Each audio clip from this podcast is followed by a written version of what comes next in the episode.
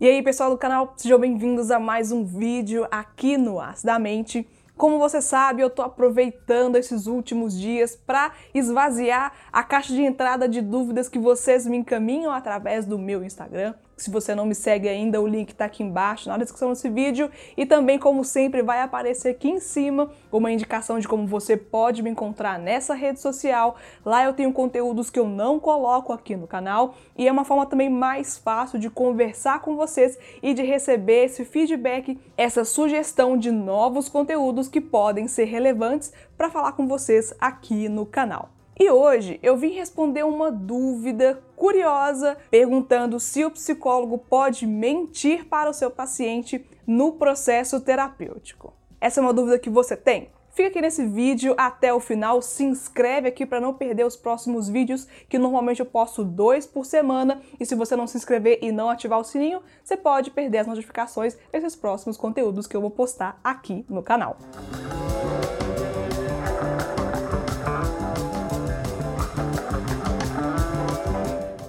Então, eu tô parando aqui em casa para conversar com você sobre isso, porque eu tô atendendo de casa, eu tô fazendo os vídeos de casa também, aproveitando esse momento para tirar essas dúvidas que surgem de muitos pacientes, de colegas meus de profissão que entram em contato para esclarecer algumas dúvidas que muitas vezes não pode perguntar ou não quer perguntar para o psicólogo ou para a psicóloga ou então de pessoas que estão interessadas em fazer terapia e me perguntam como que funciona, quais são essas questões e tirando dúvidas também para quem quer começar esse processo. Quando a gente fala dessa relação terapêutica, a relação ela precisa de confiança e nós, psicólogos, psicoterapeutas, temos a completa certeza disso, nós temos a completa compreensão dessa necessidade. E uma das regras que mais se fala, ou pelo menos na minha experiência acadêmica, o que eu mais escuto, é esse respeito com o paciente, respeito com o que a gente fala,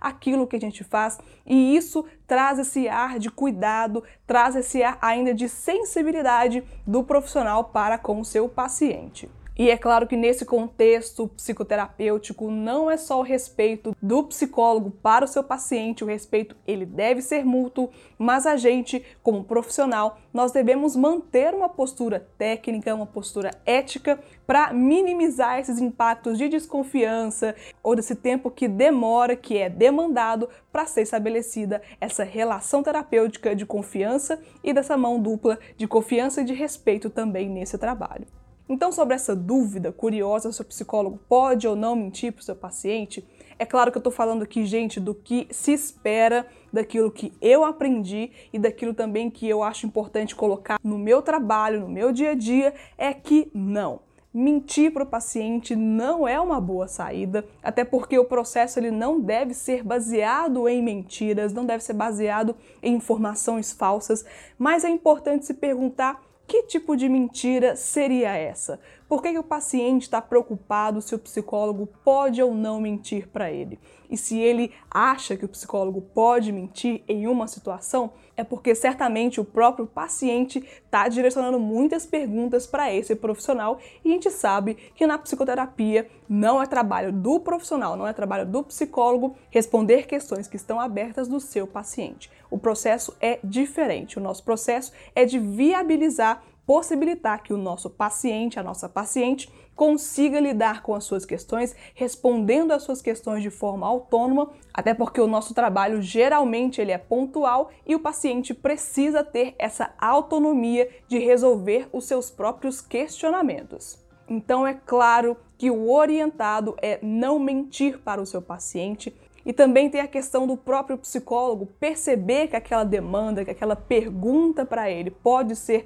algo prejudicial ou pode ser algo que o próprio paciente precisa resolver, de mandar para ele a pergunta de volta, porque é necessário a gente também ter uma postura de compreensão e de equilíbrio entre aquilo que a gente fala e aquilo que não é o nosso trabalho fazer naquele momento. Então, não se preocupe se você faz terapia ou se você quer fazer terapia, não se preocupe de ter um profissional mentindo para você, porque esse não é o nosso trabalho. E é mais importante que você confie nesse profissional, que você acredite no que ele fala, no que ela fala, porque esse processo é um processo de um convite eterno, o psicólogo convidando o seu paciente para uma reflexão, para uma mudança, e esses processos não são muito possíveis quando o próprio paciente não confia naquele processo e não confia principalmente naquele profissional que estudou e possivelmente continua estudando para atendê-lo. E esse foi mais um vídeo aqui no canal. Se você não está inscrito, se inscreve aqui no canal. Deixa aqui embaixo os seus comentários, porque o canal cresce ainda mais com o seu envolvimento, com a sua participação. E é claro também, deixando aqui a sua opinião, tirando a sua dúvida, que à medida do possível a gente vai conversando e vai continuando o conteúdo do canal aqui também nos comentários. Muito obrigada por ter ficado nesse vídeo até o final e até o próximo vídeo aqui no Astamente. Tchau!